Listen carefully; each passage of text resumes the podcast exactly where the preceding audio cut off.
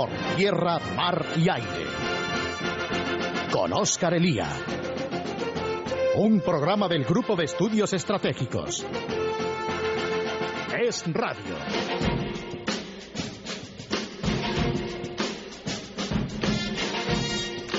Muy buenas tardes, queridos amigos. Domingo 24 de julio de 2011. Último programa normal de esta temporada. A partir de la semana que viene, nuestros analistas y colaboradores irán pasando por estos micrófonos para ofrecerles a todos ustedes ideas, sugerencias y propuestas para eh, que puedan ser adoptadas por el nuevo gobierno que acuda al rescate de nuestra pobre nación a partir de sea de, de marzo del año que viene o sea de noviembre de este año.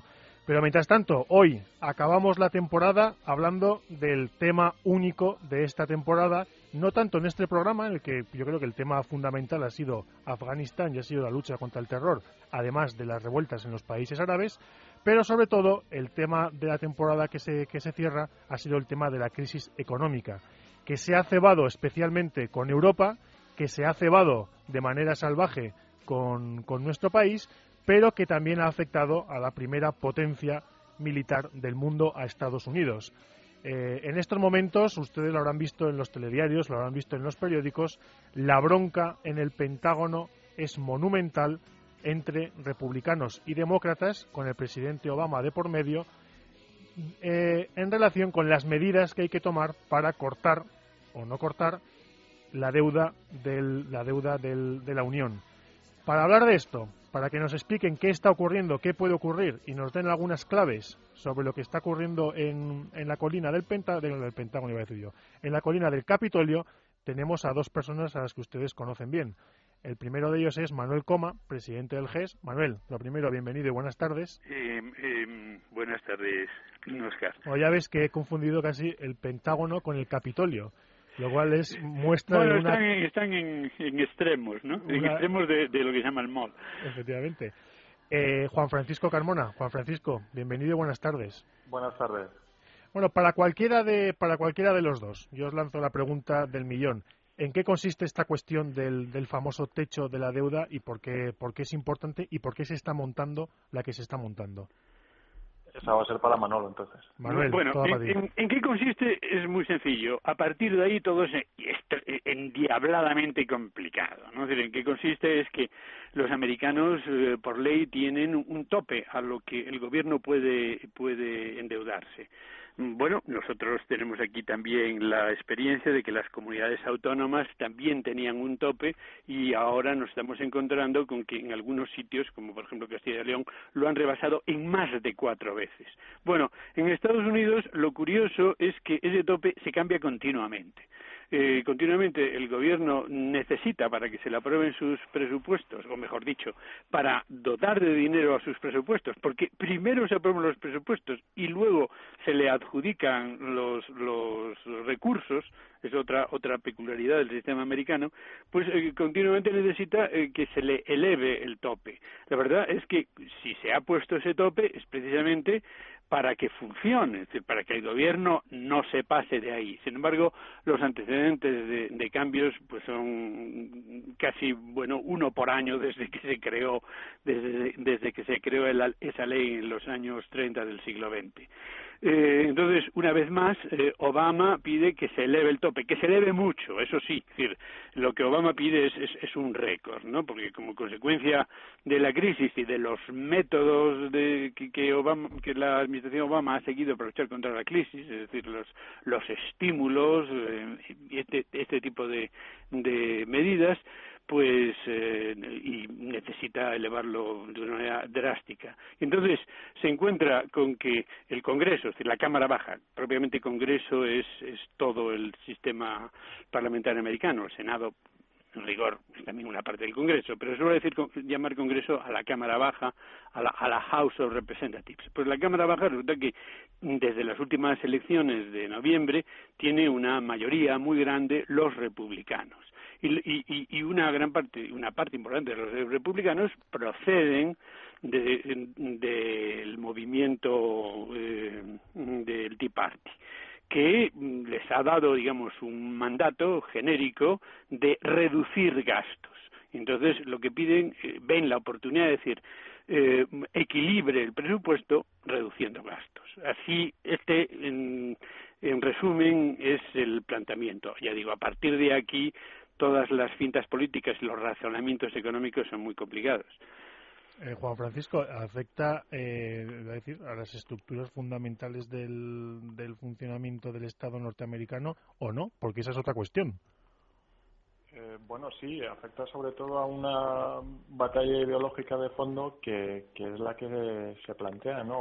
Obama se supone que, que heredó una recesión, continuó con ella y después de, de más de dos años de estar en el poder, pues eh, ha llevado al país una situación económica que, que, con independencia de la deuda, que es enorme, es muy delicada, que, que, no crea empleo, que está en un porcentaje de empleo que es el 9,2 de desempleo, perdón, que es prácticamente el mismo que Francia, que tiene un crecimiento del PIB que no llega al 2%, y entonces, lógicamente, como eh, muy bien ha explicado los, los detalles Manolo, los, la gente que ha sido elegida por el Tea Party y en general por los, por los electores republicanos, pues es renuente a darle un cheque en blanco, a aumentar la deuda, aumentar la intervención en economía, aumentar el gasto en general, que considera que, que en este momento pues no, no ha surtido su efecto.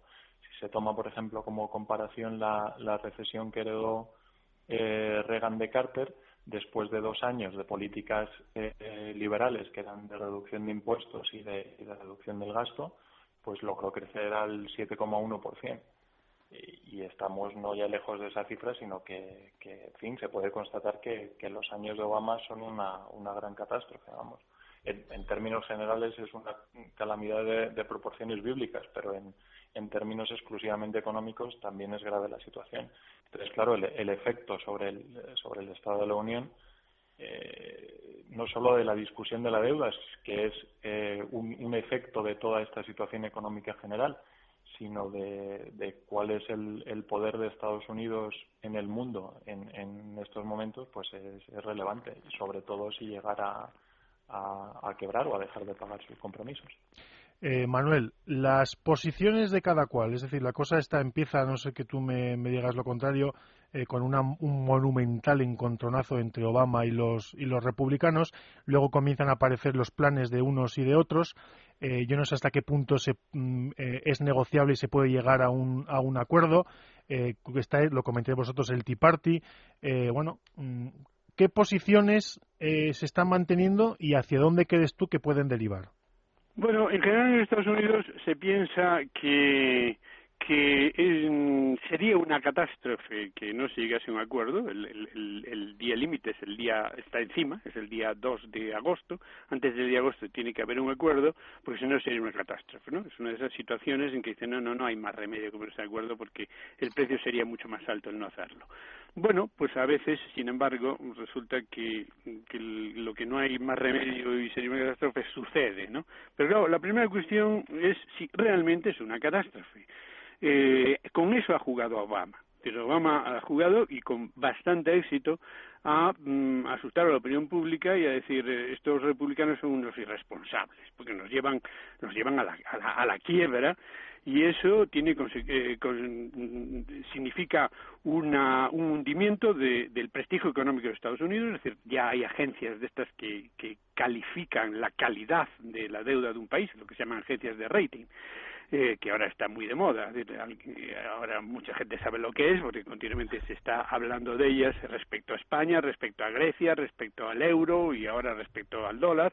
Incluso hay, hay, hay el cierto temor que las agencias de rating rebajen la, la, la valoración de la deuda americana y Estados Unidos vive vive de la deuda, es decir, vive de que de que el resto del mundo compre eh, bonos americanos, compré deuda pública americana. Entonces, bueno, si eso se hunde sería una catástrofe. Incluso sucedería que el Estado empezaría a no poder pagar eh, no tiene dinero para, para pagar pues, diversos compromisos, incluso hasta funcionarios. Bueno, todo esto parece una inmensa exageración, pero nunca se sabe, ¿no? Es decir, por lo menos de momento, es decir, si la situación se mantiene así durante mucho tiempo, podría llegarse a esas consecuencias fatales, pero que, que el día 3 de agosto vaya a suceder eh, que se hunde todo el mundo económico americano y arrastra al resto del mundo, puesto que, que Estados Unidos, eh, mal que bien, sigue siendo la, la, locomotora o la pieza clave del sistema económico mundial, que eso suceda el 3 de agosto, pues es una cosa inmensamente improbable. Pero es que en todo lo que hemos vivido de la crisis, en todas las discusiones sobre la naturaleza de la crisis, qué es lo que la ha causado y cuáles son los remedios, siempre salen a reducir factores irracionales. y, se, se, menciona mucho una expresión de Lord Keynes o Lord Keynes eh, que hablaba de los eh, animal spirits, los espíritus animales, es decir, los aspectos irracionales. La economía se basa en una racionalidad utilitaria, es decir, la gente quiere mm, vivir mejor, mm, ganar más dinero, maximizar sus beneficios y actúa de una manera que trata de conseguirlo. Ahora, si cunde el pánico, ¿eh? si la gente retira sus ahorros de los bancos y el sistema bancario se hunde, eh, pues eh, se, se produce una catástrofe en cadena. Entonces, todas estas cuestiones, es decir, eso es un mito, no es un mito, se puede producir, fue un inmenso error dejar hundir al primer banco americano, que solo dejaron a uno. ¿eh? Eh, o no, eh, Lehman Brothers o, o, no lo fue, es decir, todo eso está detrás y la verdad es que no tiene respuestas respuestas sencillas. Ahora se está negociando. Eh, mm, Obama ha conseguido mm, transmitir su mensaje a una mayoría no muy grande, pero digamos del 55%, lo cual implica también a porciones importantes de los propios republicanos de que es necesario subir el, el, el margen de la deuda, el tope de la deuda, que es necesario subirla, es necesario que le permitan que se endeude más, pero la cuestión es eh, en qué proporción va a, reducir los gastos y en qué proporción va a aumentar los impuestos. En ese sentido, sí parece que los republicanos llevan las de ganar, es decir, que cualquier acuerdo significaría reducir más gastos que aumentar más impuestos. Eh, Juan Francisco, lo, que comenta lo que comenta Manuel, por un lado son las consecuencias. Aquí lo que se trata es eh, ver quién de los dos eh, llega más lejos en una especie de órdago, es decir, si llegamos efectivamente a, la quiebra del Estado o no, en qué punto llegamos, hasta qué punto unos pueden amenazar a los otros con llegar hasta ahí. yo no sé, Juan Francisco, lo que está realmente en juego, que es lo que comenta Manuel, y las consecuencias. Sí, Manolo ha introducido muy bien el tema. En, el fondo hay una posición de, más que de los demócratas, que tienen cada uno de ellos su propio electorado que cuidar, que muchas veces es eh, también restrictivo en, el exceso en el gasto público, Obama ha jugado con la espada de Damocles de una catástrofe eh, como una quiebra o, la imposibilidad de, cumplir los compromisos a corto plazo eh, para tratar de conseguir un acuerdo global por ley en el que se incluyan reducciones de gasto público cubiertas a través eh, algunas reducciones de gasto público más o menos limitadas y modificaciones del, sistema impositivo, de, sobre todo de deducciones, y que a cambio se introduzcan algunas eh, subidas de impuestos. En cambio, los republicanos eh, tenían el, criterio, digamos, básico de partida de decir si se aumenta en, en, X el techo de la deuda, se debe disminuir en ese mismo X los gastos públicos. Y lejos de, incrementar los impuestos, se puede incrementar los recursos del Estado, o sea, lo que recauden eh, el Estado de los Estados Unidos de América a través de una reducción de impuestos y, eh, que, implique una recuperación económica que, haga lógicamente que se, que se cobre más.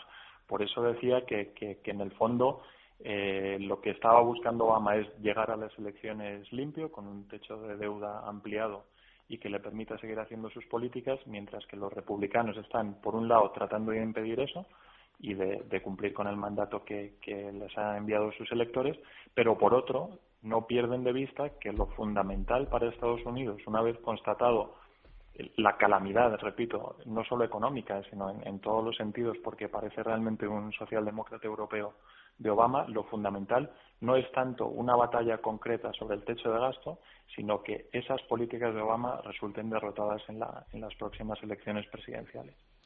Eh, Manuel, tú que estás siguiendo muy de cerca los debates, dos preguntas. ¿Hacia dónde, hacia dónde vamos? ¿Hacia dónde van las discusiones? ¿Y cuál puede ser la solución si es que se adivina eh, en el futuro inmediato? Bueno, mm, eh, en el futuro inmediato, le digo, a día de hoy, porque esto va cambiando de día en día, ¿no? Es un, un comentarista eh, un comentarista mm, del Washington Post decía esto es Washington y las cosas cambian de un día a otro entonces hay que hablar del día hablando del día pues parece que el, el, acuerdo iría en esa línea es decir, se le acepta el aumento de, del gasto eh, se le impone una reducción de, perdón, se le acepta el, aumento de la deuda, del tope de la deuda, se le impone una reducción de gastos, ¿eh? es decir, un plan de austeridad que está sin hacer, ¿eh? bueno, o que hay muchos circulando, pero está sin acordar, que en todo caso esa reducción sea menor que el aumento de impuestos. ahora, mm, ¿Qué va a pasar? Pues eh, ya lo quisieran todos los eh, contendientes saberlo, ¿no?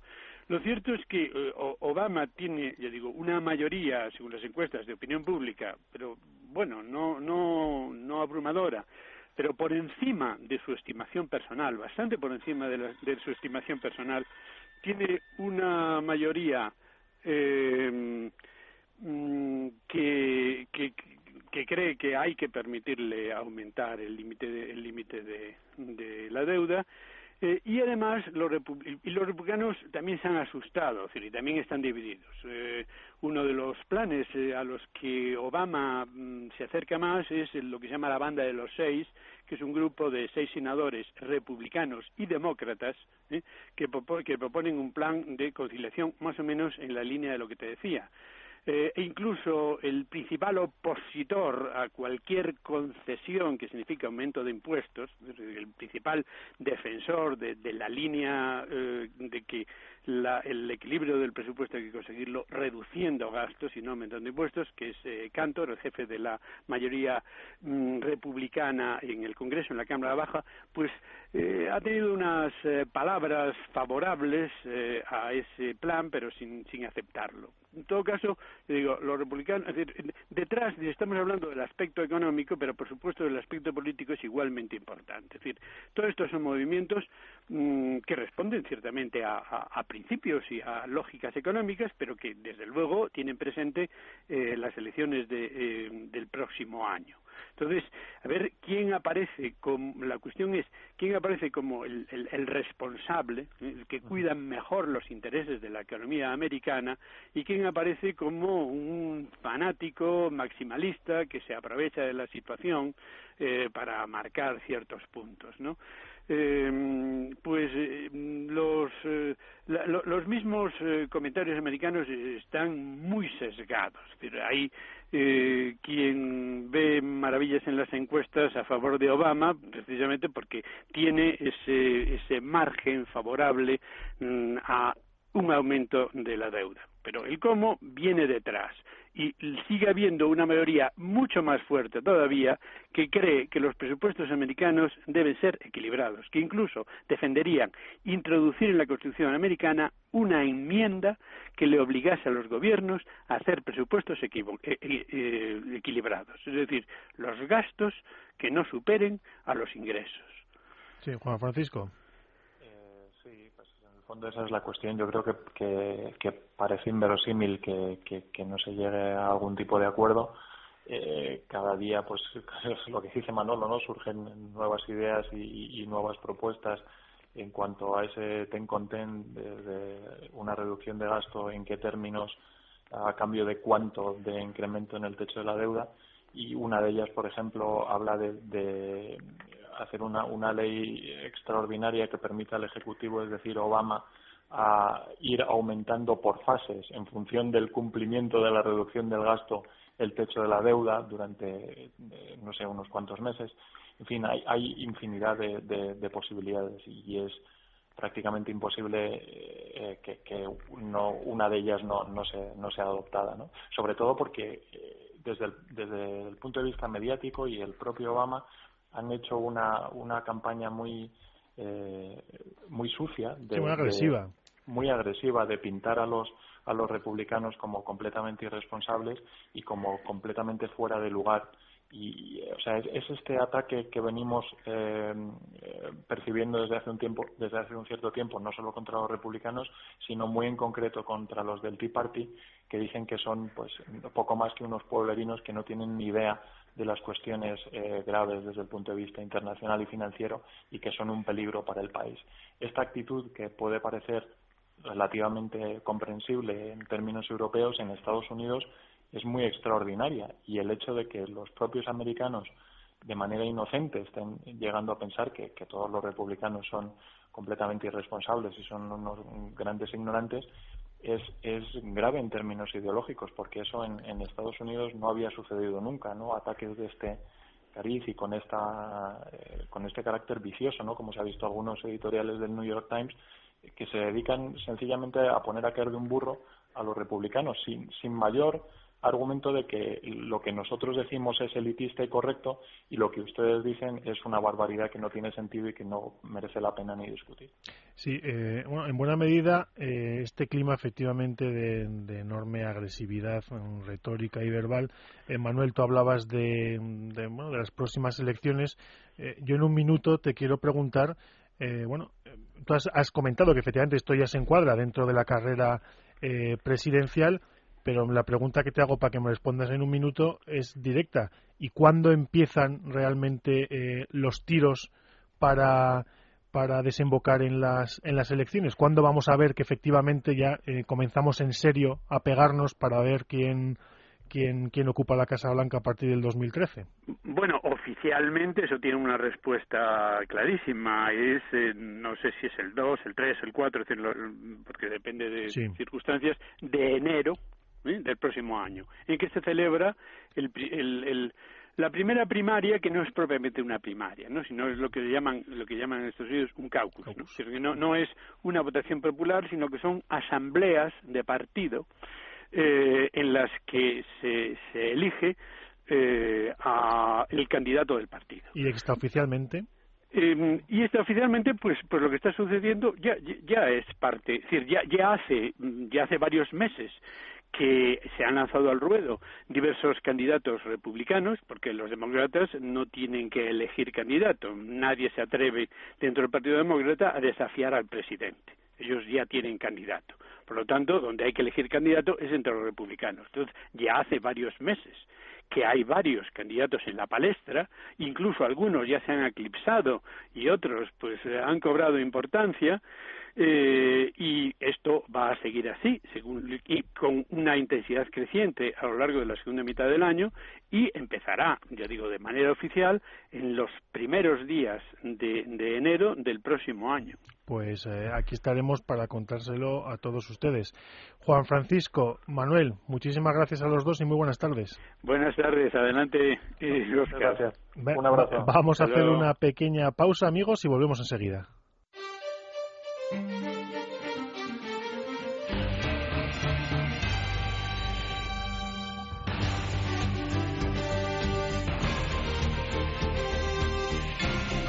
tierra, mar y aire. Con Oscar Elía. Seguimos amigos, seguimos y uno de los temas en las últimas semanas no nos ha dado tiempo a tratar en este programa, pero nos afecta directamente, tiene que ver con la, con la situación en el norte de África, con las revueltas en distintos países y es la convocatoria de aquel referéndum por parte del régimen de Mohamed VI en Marruecos eh, en, un intento de tratar de frenar las protestas que se suceden en distintos países y evitar que en Marruecos lleguen a mayores. Para hablar de esto tenemos a una de nuestras expertas en la materia, la que ustedes conocen bien, porque ha estado otras veces en este programa. Ella es Ana Camacho. Ana, lo primero, bienvenida al programa del GES y buenas tardes. Muchas gracias, Oscar. Buenas tardes. Eh, y vamos a preguntarle sobre todo lo que ha ocurrido en relación con ese con ese referéndum y lo que se puede se puede esperar. Ana, la lectura general es desde luego que Mohamed VI convoca el referéndum obligado por las circunstancias, obligado por unas eh, protestas que en teoría se decía que no iban a afectar a Marruecos, pero que, que afectaban y de qué manera. Efectivamente, Oscar. Y lo que pasa es que no es la primera vez que Mohamed VI, igual que hizo su padre, intentan hacer un ejercicio de maquillaje de sus respectivos regímenes. Y no es la primera vez que, bueno, las grandes potencias, a través de sus gobiernos y portavoces, pues eh, parecen eh, querer darle apoyo eh, diciendo que, bueno, que está haciendo realmente el cambio del cambio, que en este caso es el cambio del cambio por enésima, enésima vez. La cuestión es, ¿esta vez va a ser la vencida? Eso es lo que todo el mundo se preguntaba. Entonces resulta muy curioso que hay una tendencia parece mayoritaria en querer eh, dar por bueno en que este, este va a ser el cambio definitivo, en que por fin la monarquía lagüita se va a democratizar. Ana, exactamente qué es lo que, eh, qué es lo que mm, la materia del referéndum, qué es lo que promete Mohamed VI eh, antes de preguntarte cómo se aprueba y de qué manera, pero cuáles son los principales aspectos en los que Mohamed VI dice que va a realizar el cambio del cambio bueno, pues eh, promete una serie de, medidas de, bueno, pues más derechos, eh, más libertades, eh, más derechos para las mujeres. y luego hay un tema muy interesante del que poco se ha hablado, pero en ese proyecto que él aprueba sin consultárselo a nadie ni que haya una asamblea constituyente como sería lo normal, es un rediseño del mapa de, Marruecos eh, de cara supuestamente a autonomías, pero que hace sospechar que en realidad lo que quiere es consolidar esa anexión del Sáhara, que sigue siendo a fecha de hoy ilegal porque nadie en el mundo la ha reconocido.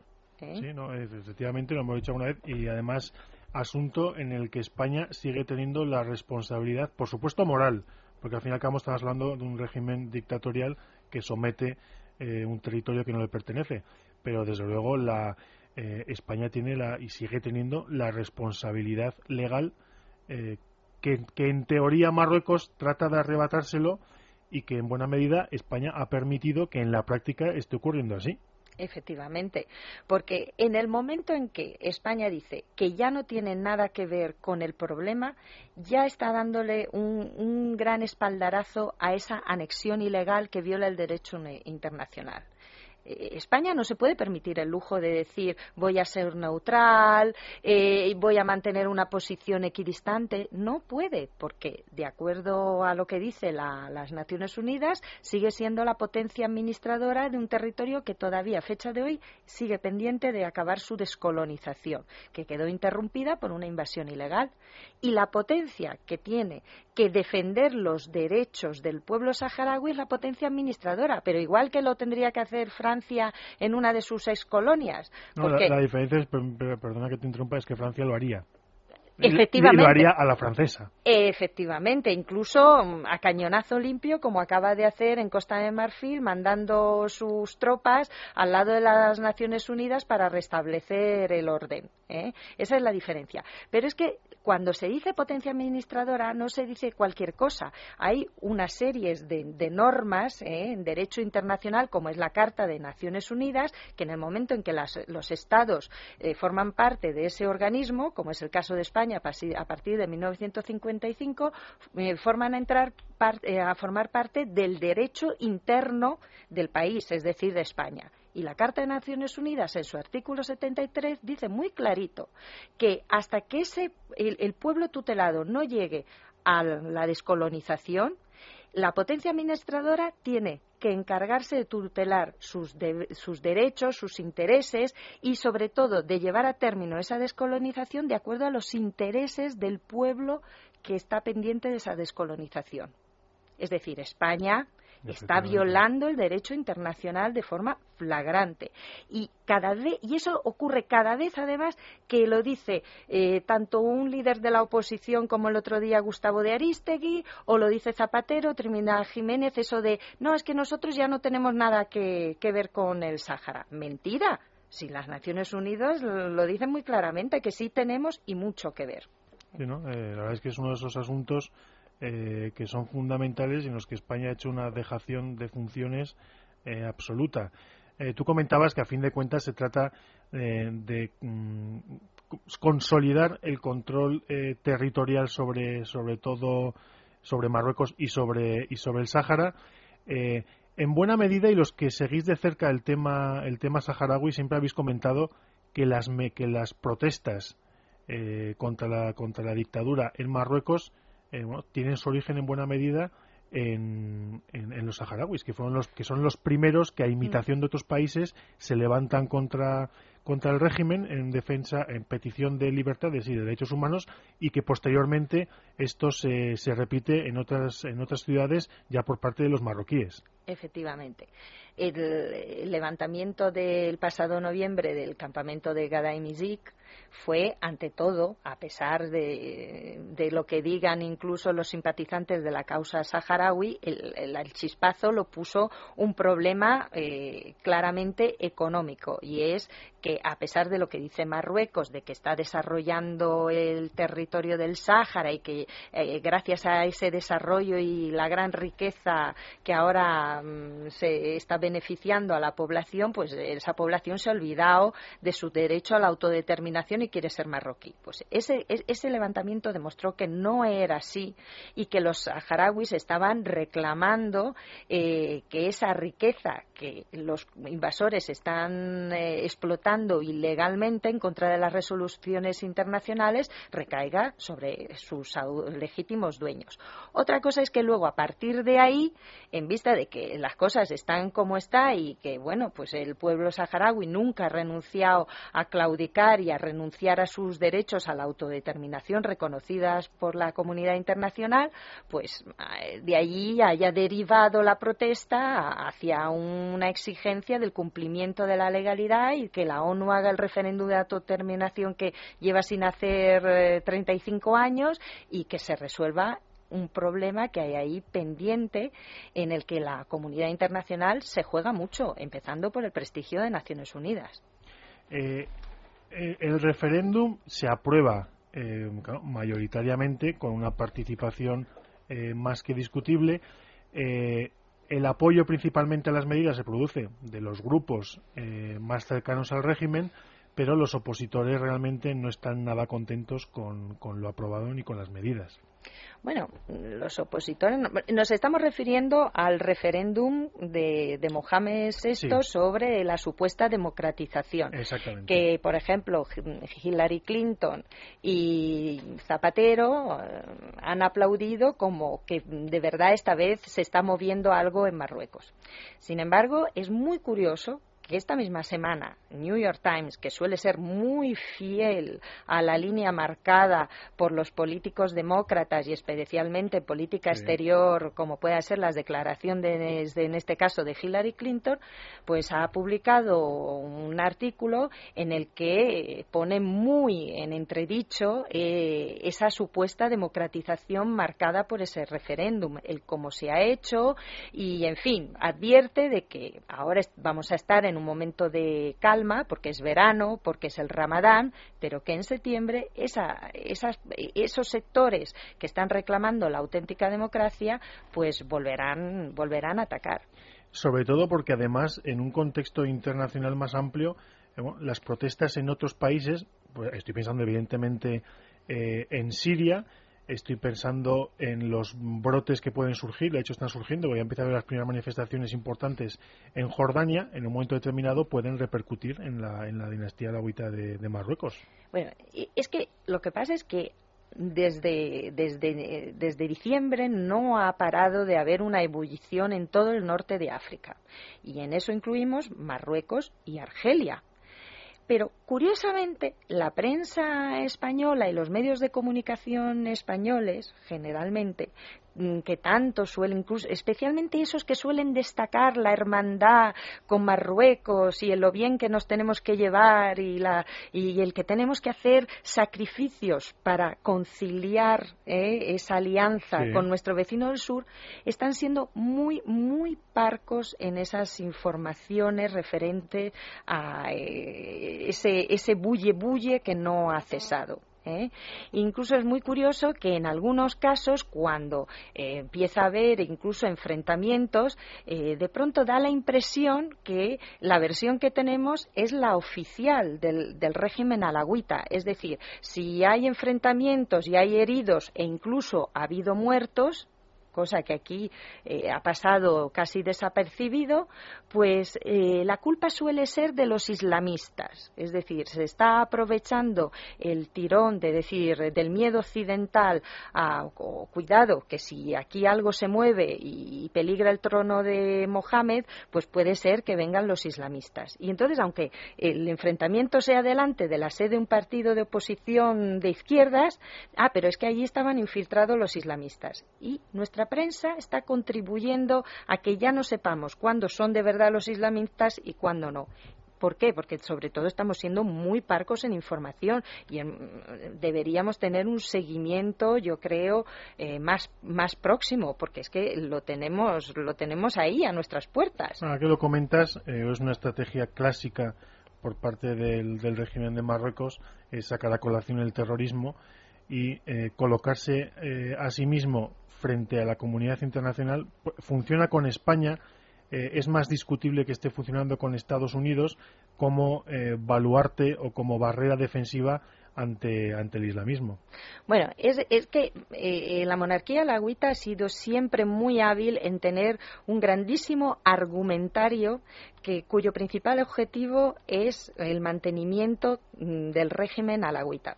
Una de las ventajas que ha tenido eh, toda esta, esta ebullición en el norte de África y en especial en Marruecos cuando han llegado las noticias es que por fin en España nos hemos enterado que de que esas elecciones que nos vendían nuestros gobernantes como un modelo de democratización y apertura, resulta que cuando ganaba un, un, partido de forma mayoritaria, pues ahora descubrimos que no quería decir que consiguiesen el gobierno como ocurre aquí, que bueno, pues el partido más votado, el PSOE, eh, es el que gana las elecciones, pues ese es el que gobierna. Pues no, en Marruecos ahora descubrimos que no era así, que luego el rey nombraba pues a quien le parecía le parecía bien. ¿eh? además tiene que ver, y aquí entraríamos en el tema de la corrupción, incluso de la, mm, de la participación de empresas españolas en, en, negocios mm, de corrupción con el régimen.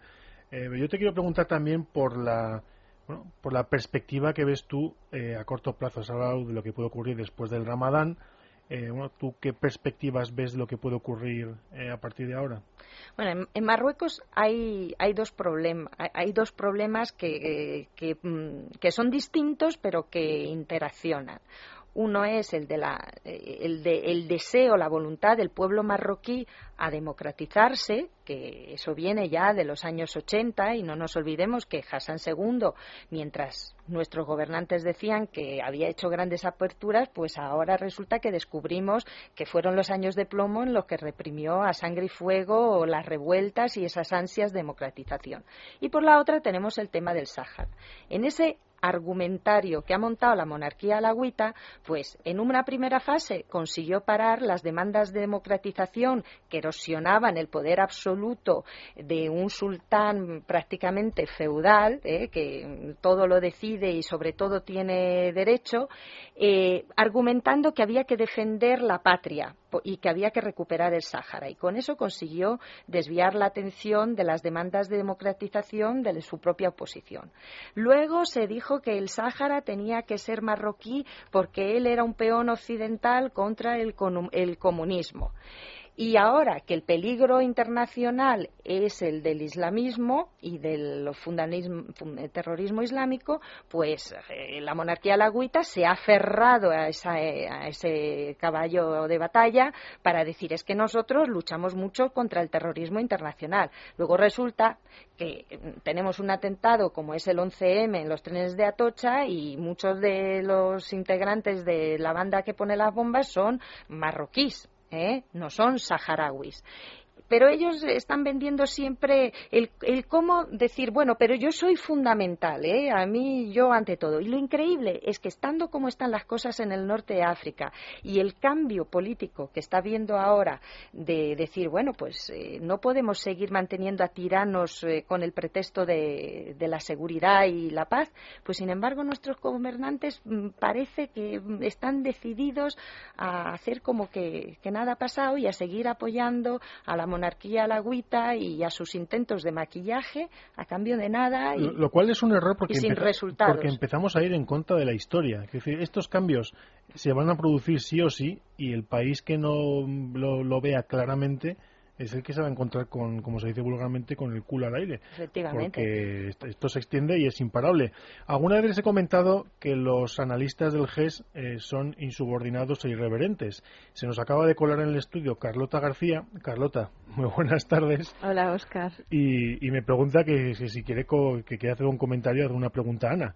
Y claro, como yo no me, no me sé defender, pues, Carlota, Adelante. Bueno, Ana, eh, oyéndote hablar de Marruecos, eh, a, Oscar hablando de la corrupción, yo creo que evidentemente tarde o temprano, eh, no solo Marruecos, sino en cualquier país que esté en una en una situación sin libertades, sin instituciones, sin sociedad civil, eh, eso tiene que caer por algún lado, pero pueden pasar 20, 30 o 40 años. En el caso de Marruecos, yo creo que es un régimen que está tejido de una manera perfecta. Y por eso creo que es muy difícil que caiga de manera tan rápida como hemos visto en otros en otros países eh, por el mismo hecho de la corrupción. O sea corrupción desde abajo hasta arriba. El entramado está tan bien hecho que nadie eh, va a, a, dejar de, de percibir esos eh, esos.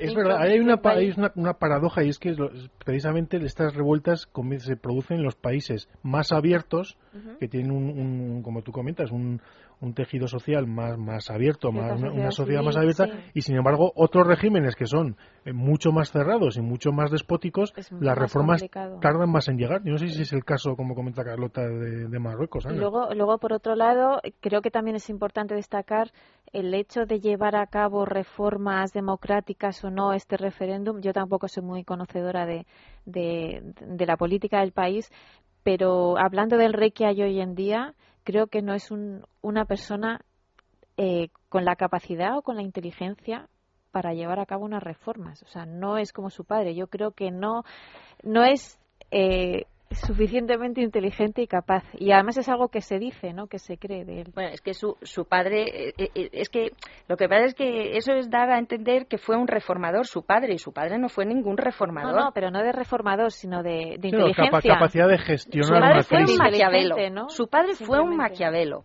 Consiguió mantenerse contra viento y marea y conseguir que no cambiase nada en un régimen feudal. muchísimo más inteligente que el hijo. ¿Qué es lo que se dice, no? Que es un hijo que no bueno, tiene mucha cabeza. Era muy inteligente y luego y luego tenía también una gran ventaja y era la Guerra Fría. En la, Guerra Fría hubo un escenario muy favorable para que una serie de tiranos, autócratas, corruptos se mantuviesen en el, poder, unos vendiendo la burra de que eran del bando mm, comunista, ¿eh? aunque luego no eran ni comunistas, ni izquierdistas, ni nada, eran de ellos y punto. Y luego estaban los que se habían apuntado al bando contrario. Incluso a veces en África las cosas se pues si Somalia, que es enemiga de Etiopía, está con Estados Unidos, pues en Etiopía entonces monto un golpe de Estado y, me, apunto al bando contrario para que me apoye el enemigo de... Eh, eh, la ideología fue una coartada, una cortada para estos dictadores. Lo que pasa es que los tiempos están cambiando e incluso la cortada de, de la seguridad, ¿quién hubiese dicho hace un año que iba a ocurrir lo que ha ocurrido en Egipto?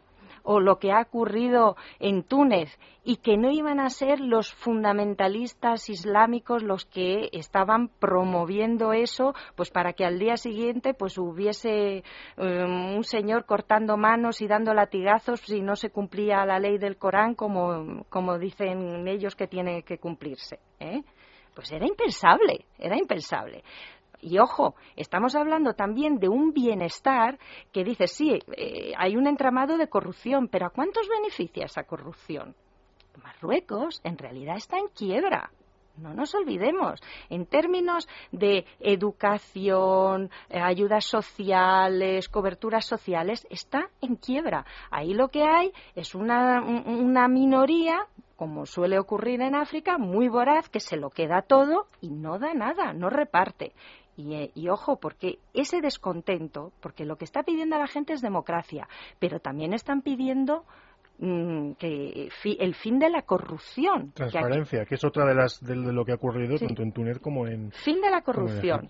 ¿Por qué? Porque esa corrupción está llegando a ser tan asfixiante que no hay hueco para la iniciativa privada. Y entonces, claro, la gente al final eh, se hace una encuesta y el 70% quiere irse a Europa, en patera o como sea, pero se quieren venir a Europa, porque no pueden hacer nada.